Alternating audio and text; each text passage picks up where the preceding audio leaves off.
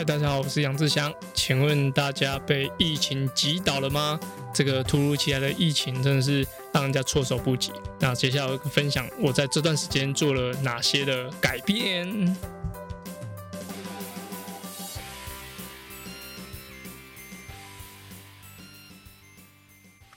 好，这这个疫情真的是。我觉得有点呃，大家可能都已经非常松懈，然后就突如其来的过来这样。那嗯，虽然我们公司微碰田工厂一直都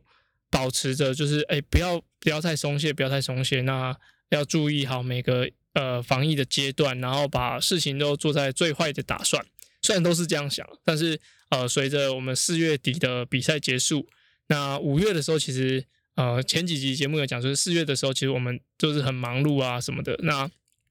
真的办完比赛，我自己觉得啦，可能其他人我不晓得，但是我自己觉得，我我是有比较松懈一点，就是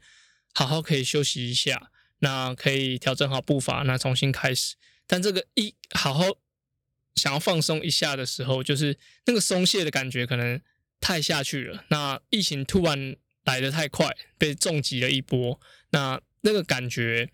我觉得。稍可能前几周都还有一点停留在哦，那没关系啊，就是疫情来，那刚好休息，我也想休息一下。但就是我们的整个团队，大家的呃，虽然我觉得有大部分人是这么想，包含我是这么想，但是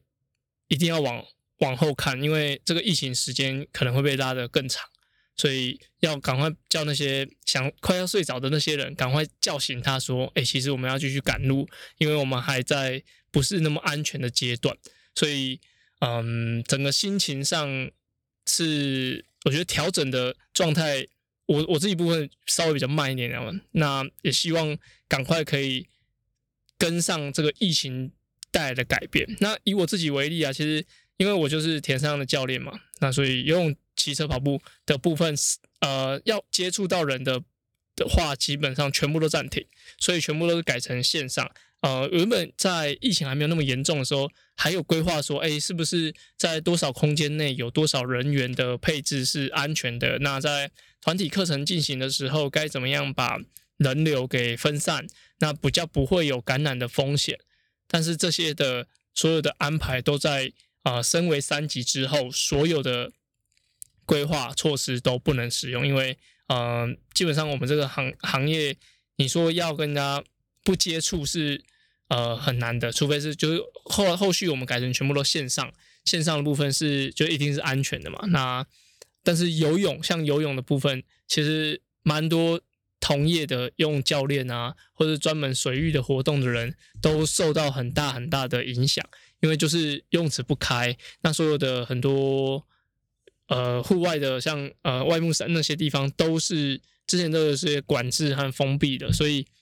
啊这些都是。呃，像游泳这个项目是没办法做太多，应该说连挣扎都不行的。但但是如果像跑步或肌力训练或是单车的话，其实都还有一部分的人都是有有转转型成功。那后续也会跟大家介绍。另外，因为我们公司里面有防护员，那大家知道，其实运动防护啊，它有需要很多的检测。跟实实际面对面的一些观察，还有甚至呃，假如有些伤处需要有些手感上的去去察觉，但是这些对于线上来说也是一大挑战。所以其实不单单是游泳教练，我觉得防务员在这部分的面临到的困境也是蛮大的。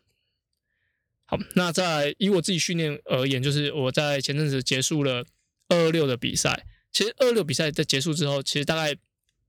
应该都需要大概休息到两周左右，就是比较缓和的的活动，那保持运动，但不要完全这样躺躺在家里这样。对，保持大概两周的轻松的活动，不要太多强强度。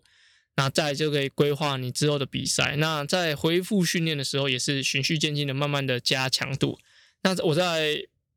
结束比赛的一周，大概就已经开始进行训练，因为我在原本预计啊。彰化县的全国运动会选拔会在可能六月多七月，就是还不确定，就是一切等县政府的开开会，然后公告一下资格那些。所以其实已经我已经开始进行准备。那疫情一来，其实我原本有跟着团一些团体在进行游泳的训练，但是疫情一来啊，游泳池一关闭，我就游泳的部分一定也是需要暂停。那可是我接下来就把蛮多的重心都放在啊肌力训练啊，然后单车的室内功率课程，还有跑步的自己跑步机的训练这样。那特别讲一下这个肌力训练，因为我在前阵子准备二二六的时候，其实肌力训练到接近比赛的时候是基本上是没有在做的，因为我就把很多的训练都放在专项上，就是把跑步啊、游泳呃跟着把跑步跟骑车的部分比重放的比较多，对，所以就基本上就完全没有做肌力训练。那我在赛后的检讨，我觉得这部分可能是可以更好的，所以我在。结束比赛之后，开始准备这个选拔赛的过程，就是跟我的基地教练讨论说：“哎，我该怎么样加强？”那也其实加上现在就是原本是练游泳、骑车、跑步嘛，三个项目，然后加基地训练。那游泳是不能够训练的，所以就就变基地训练跟骑车、跑步。那这样子的话，其实基地训练的完整度可以比较好。也比较不用太担心，说肌力训练的的负荷会不会让专项的动作受到影响？那在这个部分呢，就是肌力训练与专项的部分，我在上周日有在微破田工厂的直播里面有跟一凡教练，他也是我的肌力教练做讨论。那有很多的内容，其实大家可以回去看。那我就把这个连接贴在连接栏，大家可以听一下，就是肌力训练与专项性的一些搭配，还有它的效果是如何。好，那就是我在准备选拔这段时间，其实甚至练起来都有点心虚，因为选拔不知道什么时候才会选，然后现在的全全国的情况这么的严重，会不会影响到十月的全运会？其实大家大家都不敢打包票哦，所以现在练起来其实有点慌慌张张的，就是呃不知道为为何而战。但是还是在自己的时间内去搭配，还是有把训练安排在当中。那接下来呢，会跟大家分享一下一个铁人三项教练没办法教学之后会做些什么。对，这就是呃，其实我想除了铁人三项教练以外，应该基地训练的的教练啊，或者说一些其他业界的人，一定会想说，改变了当下这样的生活模式，那该怎么办？那我们其实。手边有很多就是可以用的器材来做直播啊，然后来做像我 p o c k e t p o c k e t 是一直在做 p o c k e t 的分享，那 YouTube 的影片，那所有的文章，还有一些撰写，可能书籍或是一些有关的专栏，其实这些都是我在做的。那特别先讲一下最近比较长，先说。呃，重心比例比较多的就是直播，对，因为微碰田工厂的直播是每一到五的呃时间都有的，但最近可能会做点更动，可能从中午时间改到晚上。那我的部分我会负责其中一天，那那一天就会把很多主题放在田三项上面，就有点其实有点像我这个呃 podcast 的延伸版，然后但是是做 live 的。那其他的主题可能像有基地训练的教练，他会教你怎么样在居家做做训练。那在一些体能的部分的话，该怎么样利用循环激励啊，或者线上的方式，可以让大家不会因为在家里所以就受限这样。所以很多家里的动作可以让你做，就不一定要用很多的呃专项的器材啊，像一定要杠铃、哑铃啊。那可能用大家有有人讲说用沙发啊，有人用餐桌，有人用水壶，这些都可以做训练。那一部分还有是我们的防护员，他们可以教大家怎么样怎么样用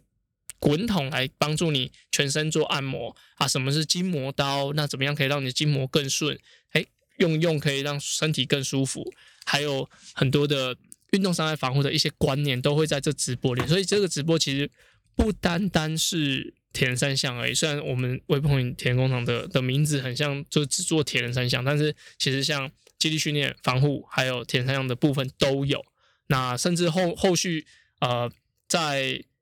单车的训练上都还有约骑。我觉得约骑是个以前我可能没有注意过的一个部分。对，因为大部分的训练，我以我自己的部分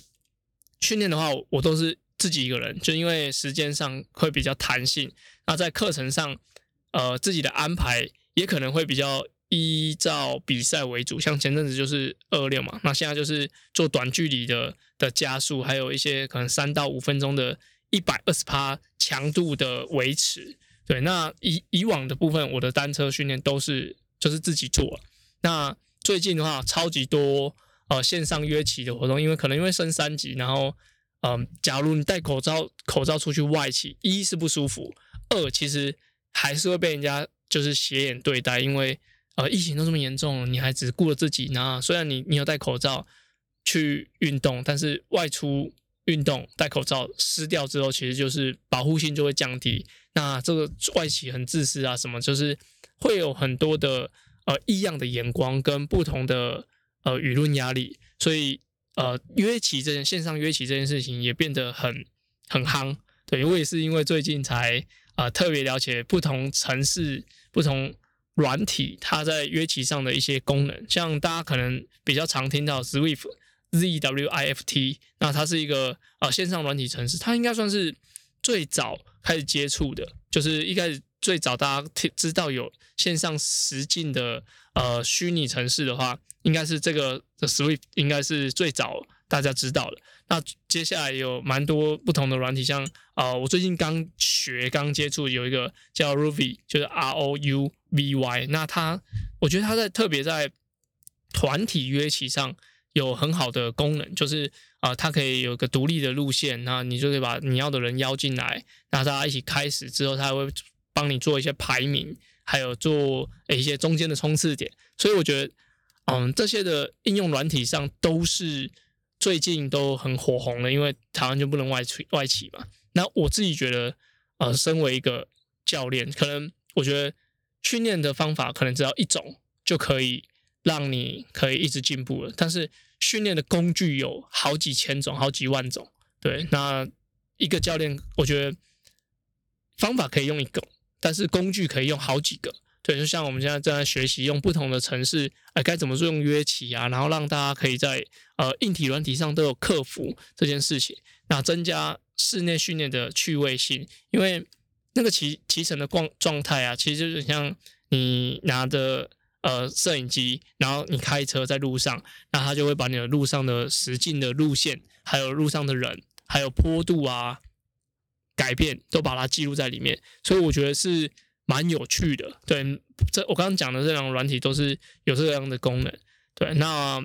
也算是一种学习啊。因为如果不是因为这个疫情的话，可能也不会接触到这件事情。所以。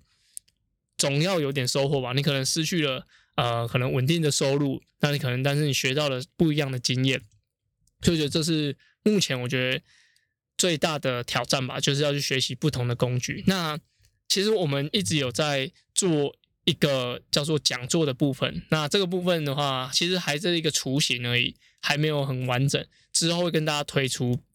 希望像这像这样子的呃线上的方式，然后可以帮一些不同程度的人解惑，那可以让大家知道他该怎么样可以有诶知识的获得。对，就就是嗯，接下来会跟跟大家推出我可能自己这也算我自己的专案，就是该怎么样可以让呃知识可以更简单，然后帮助更多想要完成出铁的人。OK，对，大概就是。这样就是，嗯，最近因为疫情的关系所改变的一个生活模式，那尽可能把所有的训练啊，所有的课程规划都变成线上化。那我相信很多在家工作的人变成线上化之后，其实，呃，一好处是你不一定要被局限在什么地点，但是这也是个缺点，就是。大大家一定觉得你超级闲的，因为哎，你就不用来公司啦，所以你现在应该很闲吧？所以我现在临时找你开个会也 OK，放屁根本不会，好不好？就是你要是没有，就是简单来讲，就是你没有上班时间，你就没有下班的时间，所以很多人的时间规划，我觉得其实是被打断的，因为其实我觉得很难跟大家讲说，啊，其实我很忙啊，什么什么之类，因为。你你就是在在家工作啦，那人家一定觉得你要随扣随到啊，或者说啊，你都在家里了，那你一定很闲啊什么？我觉得这样的观念会无形造成呃，在家的这些工作的人很多的压力，包含我自己，因为呃，我回家之后其实要顾小朋友，那工作来的东西，我不可能把把小朋友抱着然后打电脑，因为抱着打电脑，他也是看荧幕，我觉得对他眼睛也不好。那所以就必须要取舍，但是又因为呃可能在家工作的原因，所以又要随口随到，然后所以要文书处理的业务量要增加，但是实际上能够工作的时间又没有那么多，所以其实就就蛮矛盾的，有时候都要自己呃跳脱来一个空间，然后自己赶快把东西弄好，所以我觉得。在压力上并没有减缓比较多，那甚至有点奇，就是有点怀念之前就是上班，你可能需要呃跑出来，那偶尔会有点呃小空闲的时间可以休息一下，但现在的话就可能一直担心什么没做好，什么没做好。我想这也是所有在家工作人的一些困扰吧，就是你老板不会觉得就是你你也你很忙，天天觉得你你一直一定很闲，那你都在休息什么？所以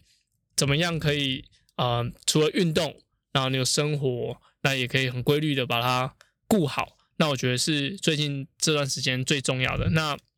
必须要跟大家讲说，就是呃，保持长期抗战的心情，因为可能没有那么快好。那疫苗的部分，我也不是专家，所以我只希望就是赶快呃，能够解除这段时间的这个紧绷的感觉，然后回归正常的训练。那现在天气那么热，我都很想要出去外企。就是赶快让我解除封印，然后可以出去外企吧。我想这是应该是大家都都想要的一个结果。好，哎，其实大家如果你有在听 p o c k e t 啊，其实不要吝啬你的留言，因为呢，我的 Pockets 的留言呢基本上是零。好，很多人都说，哎，为什么你在节目的后面不分享一下网友的留言啊，或者是说评分啊什么？因为我没有人可以分享，没有任何一个人给我留言，所以。呃，不论你是想要呃鼓励我的，不论你是想问我问题的，其实都可以用 Apple Podcast 的留言或评价给我一些资讯啊。其实如果你觉得很麻烦的话，按照 IG 给我也可以啦，就 IG 讯息给我，或是脸书讯息给我也可以啦。好，只是呃摸摸一下说啊，既然我有这一些这些追踪的人啊，怎么都没有给我评论，害我有点难过。我想说是不是我的功能坏掉还是怎样？OK，好，今天就分享到这边，希望。大家 work from home 的人都可以顺顺利利，然后呃避免那些过大的压力，然后大家可以赶快恢复运动的好时光。好，谢谢大家啦，拜拜。